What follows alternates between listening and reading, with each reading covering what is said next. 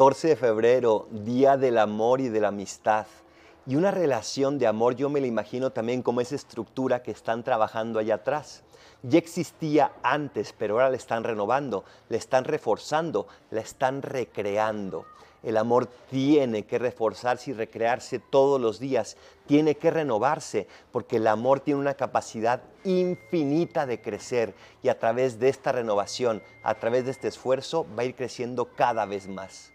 Piensa el día de hoy en aquellas personas que amas y cómo puedes renovar tu amor a ellas. Deja que Jesús sea ese albañil que reconstruya tu corazón y que le dé más capacidad de amar.